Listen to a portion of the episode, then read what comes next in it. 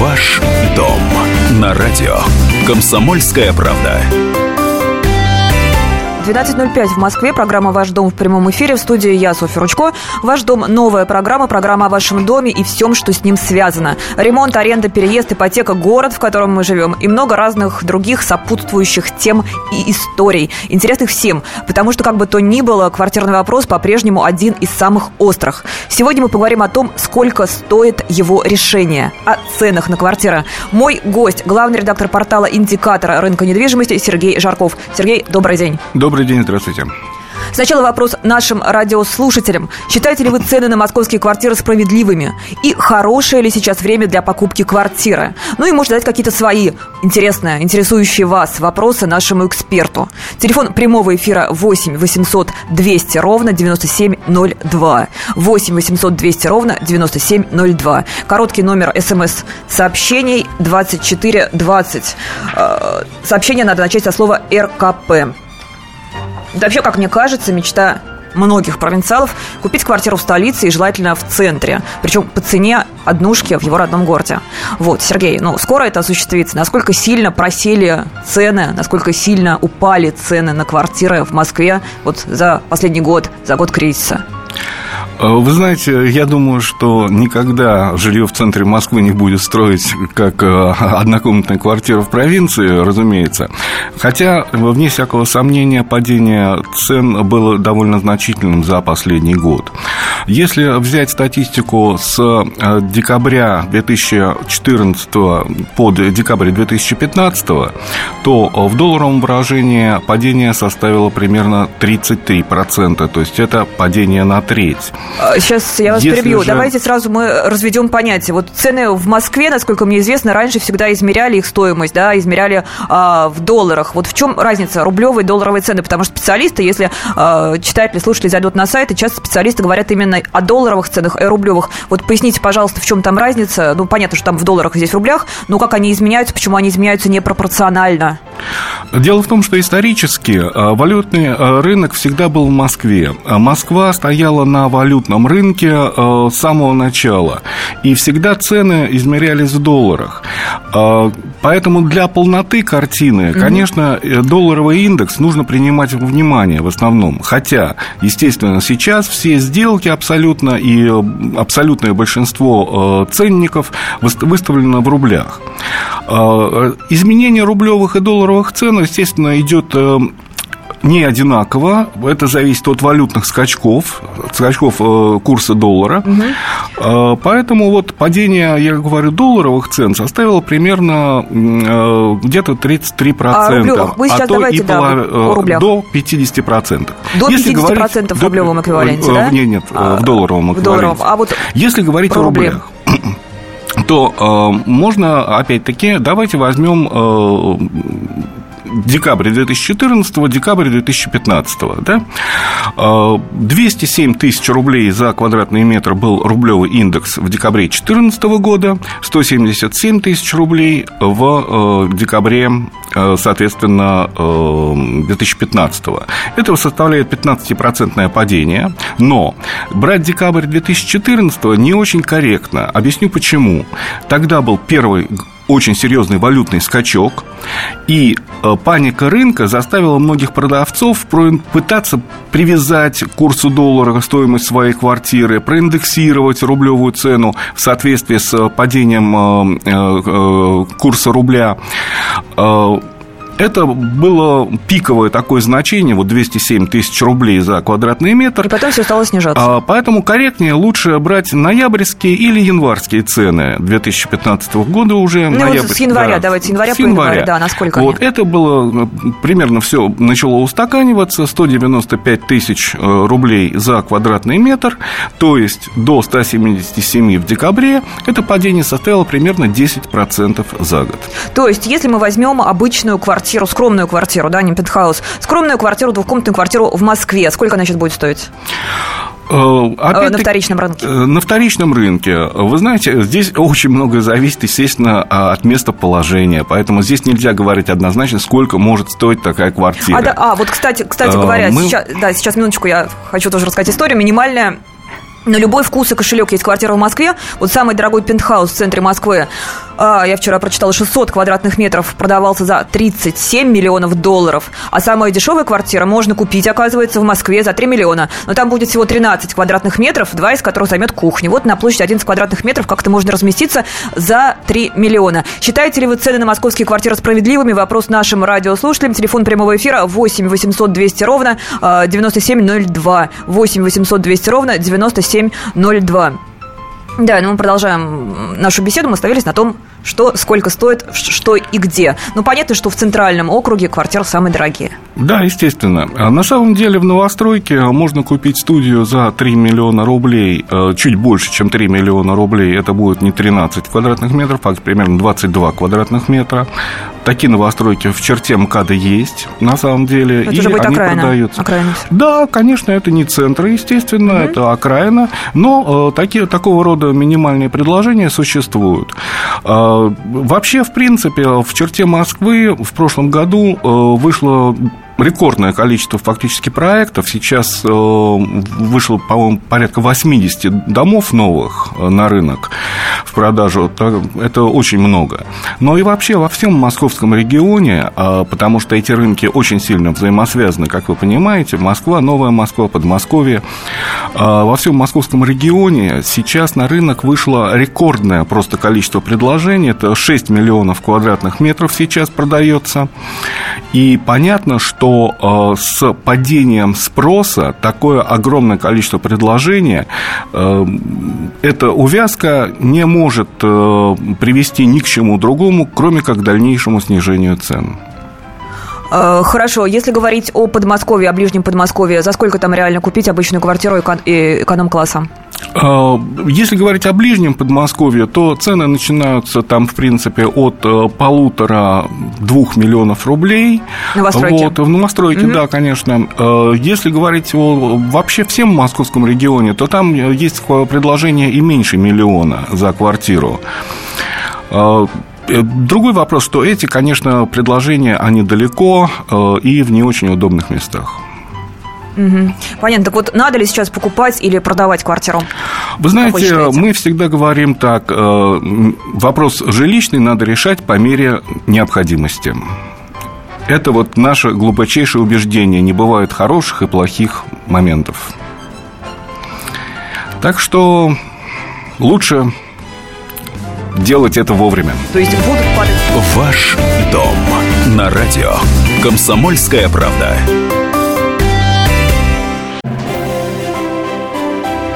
Слушайте «По стране».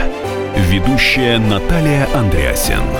Каждое воскресенье на радио «Комсомольская правда» я, Наталья Андреасин, в программе «По стране» разбираю вместе с вами самые необычные истории.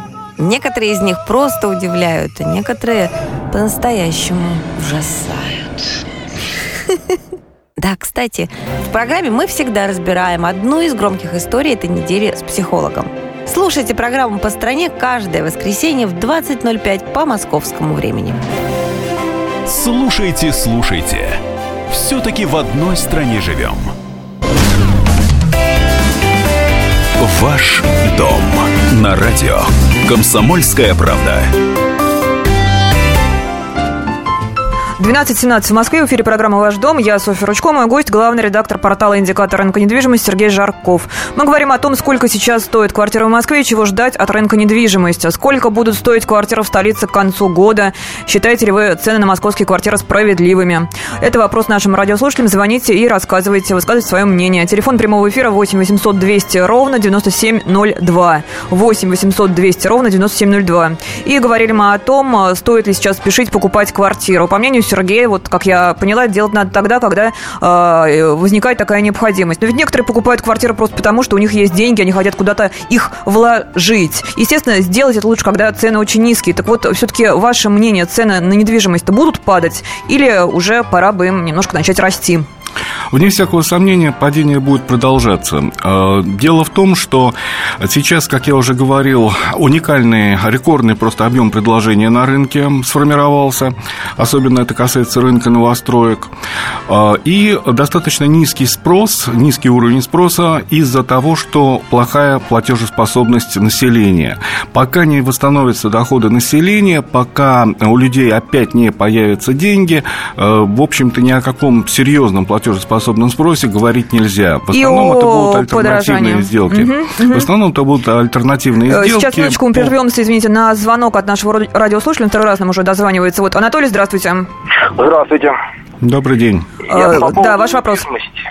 Знаете, вот э, личное мое мнение, что недвижимость дешеветь не должна, так же, как ставка э, ипотечная. У нас же больше 50% в первую очередь, наверное, куплена в ипотеку квартира.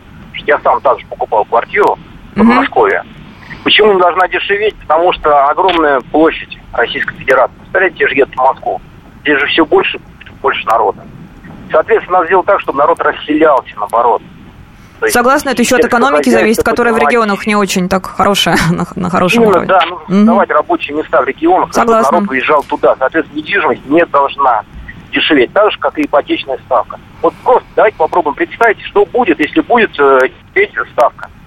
Начнутся, мы же ипотечный кризис повторим 2008 года. Кстати, сейчас хотят фильм снять Голливуд про это. За счет mm-hmm. чего был кризис. Соответственно, будет ставка 3, там, 2%, как там завидуют люди, как в Австрии, в Германии, еще где-то, то ничего хорошего это не приведет. Спасибо за ваше мнение, радиослушатели. Остальные тоже дозванивайтесь, говорите о том, считаете ли вы цены на московские квартиры справедливыми. Я думаю, что москвичи э, будут говорить об одном, э, регион о другом. Телефон прямого эфира 8 800 200 ровно 9702. 8 800 200 ровно 9702. И мы продолжаем разговор вот о том, о своевременности или несвоевременности покупки. Вы сказали, что альтернативные сделки, я поясню, что это такое. Это когда у вас имеется э, квартира, вы продаете ее и покупаете на эти деньги, там, добавив кредиты или какие-то накопления, э, новую недвижимость. Вот этих количество этих сделок, да? Да, э, будет верно. расти. А у меня вопрос по этим сделкам. Вот если, скажем, человек хочет продать квартиру э, и купить э, другую, есть ли какая-то сейчас опасность при таких курсовых колебаниях и прочем нестабильности рынка? Вот он продал квартиру, он же деньги должен где-то аккумулировать куда-то их положить, пока не подобрал себе новый вариант. Вот э, какие-то бы советы могли дать людям, как все-таки обезопасить себя от каких-то неприятностей при альтернативных сделках, и могут ли они быть в принципе? Нет, на самом деле, естественно, можно говорить очень долго об опасностях альтернативных сделок, как и любых других э, сделок на рынке недвижимости, хоть первичной недвижимости, хоть вторичной недвижимости, это не имеет значения. Э, другой вопрос в том, что ну, очень альтернативные сделки потому и альтернативные, что они не заключаются просто в продаже или просто в покупке. Э, эти вещи неразрывно взаимно связаны при альтернативной сделке. То есть выстраивается цепочка квартирок, где э, каждый э, из участников либо продает свое жилье и покупает новое, соответственно, владелец второго жилья тоже продает свое, покупает другое и так далее. Другой вопрос, что эта цепочка хорошо работает только тогда, когда на конечном этапе, условно говоря, э, есть человек с живыми деньгами в начале этой цепочки, и в конце человек просто продает, да, там другой. Э, вот Этих сделок сейчас очень мало, живых денег почти ни у кого нету, и поэтому эти цепочки формируются очень-очень тяжело, говорят риэлторы. С другой стороны, а, просто покупать квартиру в инвестиционных целях сейчас нет смысла. Если раньше это имело смысл хотя бы в плане сбережения капитала, а, то сейчас абсолютно нет смысла, потому что цены продолжают падать. И купив сейчас квартиру с инвестиционными целями, через год человек столкнется с тем, что он просто не может ее продать э, дороже, чем, условно говоря, 90% э, суммы, за которую он ее покупал. Э, люди стали покупать меньше квартир, потому что причина банальная, понятно, потому что стало меньше денег, условия кредитования ужесточились, вот, и даже поубавил денег настолько, вот я прочитала вчера, да, вашей статье как раз, о том, что даже меняют ювелирку на квартиры. Естественно, эта ювелирка должна быть там не какое-нибудь золотое колечко, да, что-то действительно стоящее, цены антикварное, наверное. Ну, вот такие вещи есть. То есть вы даете условно говоря, там, да, кольцо какое-нибудь э, от бабушки, от прабабушки, которое вам досталось, и приобретаете какую-нибудь хорошую квартиру. Вот. И мне очень жалко в этой ситуации, знаете кого? Мне очень жалко в том том числе и продавцов квартиры, потому что, оказывается, если людям нужны деньги, они хотят продать, а продать-то и некому, да, и нужно очень сильно, ну или не сильно дисконтировать, э, снижать стоимость квартиры. Вот насколько можно при торге, если риэлтор профессиональный, максимум сбить цену сегодня на вторичном рынке, если это возможно вообще? Да, естественно, э, торг, э, что называется, уместен вполне. Э, обычный размер дисконта в прошлом году, особенно во второй половине прошлого года, составлял где-то 10, иногда доходил до 15%, а по наименее ликвидным некоторым объектам и до 25% на самом деле. Самое интересное, что та же практика распространилась впервые за долгие-долгие годы на сегмент элитных квартир, где обычно продавцы, ну, люди очень обеспеченные, и над ними, что называется, не каплет, они могут подождать вполне своего покупателя, но иногда по некоторым квартирам дисконт доходил до 40 и даже 50%. И это в сегменте элитного рынка. А что происходит с теми людьми, которые отказываются давать дисконт? А вот э, еще один пример, правда, на загородном рынке э, Подмосковья. Выставлен был э, особняк стоимостью 23 миллиона долларов, заявленная цена была. И э, продавцу трижды делали предложение о дисконте. Первый раз ему предложили 19 миллионов долларов. Он отказался, продолжал ждать, не соглашался ни на один дисконт. В результате особняк был продан, в конце концов, за 10,5 миллионов долларов. Человек вот потерял вдвое. Скупой платит дважды. Есть звоночек от радиослушателя. Виталий, здравствуйте. Здравствуйте. Я вот по поводу реальной и нереальной цены на жилье. Да. Это вопрос, в общем-то, э, зависит от того, у кого какие суммы в кармане. Угу. Вот. Ну, в общем, в свое время цены на жилье всем это ни для кого не секрет, помог Лужков подняться, так как строительные материалы возросли несколько раз. Потом после его, как говорится, действий никто эти цены не опускал, так они и есть. Ну вот кризис, и по кризис опустил. жилья, то, что сейчас э, высказывал предыдущий, э, э, отвечал человек, что ну, все регулирует жизнь. Если цены поползли вниз, почему они должны стоять на месте, потому, только лишь из-за того, что они брали в ипотеку и переплачивали за это жилье. К сожалению, нет, правильно говорит вот ваш собеседник, что сейчас нет смысла закупать, чтобы эти инвестиции вкладывать в квартиры. Вот что будет дальше с нами, непонятно. Потому что квартира это как бы было последним зацепка, где можно было в нашей стране хоть как-то удержать свои деньги от полного краха. А вот что будет дальше, непонятно. Спасибо. Спасибо. Э, напомню, у нас в гостях главный редактор портала «Индикатор рынка недвижимости» Сергей Жарков. Мы говорим о том, сколько стоит квартира в Москве, насколько справедлива эта стоимость. Э, телефон прямого эфира 8 800 200 ровно 9702. 8 800 200 ровно 9702. На очень интересном моменте мы до звонка остановились. О торге сэкономить хотят все, и теперь теперь уже давайте поговорим с стороны покупателей. А вы можете дать какие-то советы, как правильно торговаться? Ну, какие можно найти недоделки, да, в квартире, чтобы действительно продавец сбросил цену? Вы знаете, ну, это зависит все от каждого конкретного случая. От никаких общих рецептов тут нету, все зависит от умения вести переговоры, э, так сказать, и от, э, что называется, убежденности э, продавца в вот, э, реальности цены. Очень многие продавцы, к сожалению, до сих пор не готовы, они не воспринимают реальность э, э, просто экономическую. Они убеждены, что их квартира уникальна всегда. Э, они всегда убеждены, что именно их квартира вот стоит тех денег, которые за нее просят. На самом деле жизнь периодически отрезвляет и вынуждает людей идти на уступки, на дисконты. И последний вопрос очень-очень кратко. Как вы считаете, у нас уже осталось очень мало до конца эфира, а, как вы считаете, арендовать или покупать все-таки сейчас лучше? Вы знаете, в любом случае э, делать и то, и другое все тяжелее.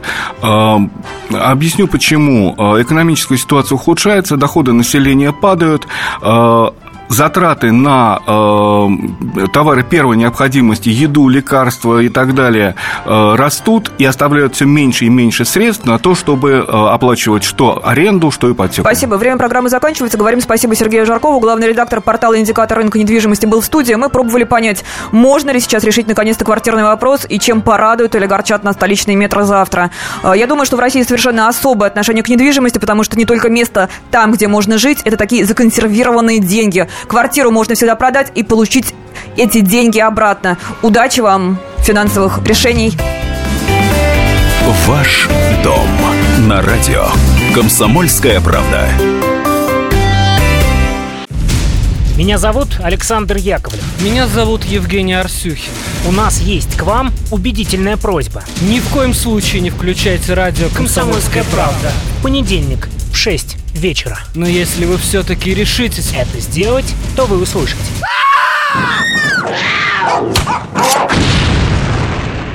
Радиорубка в понедельник в 18.05.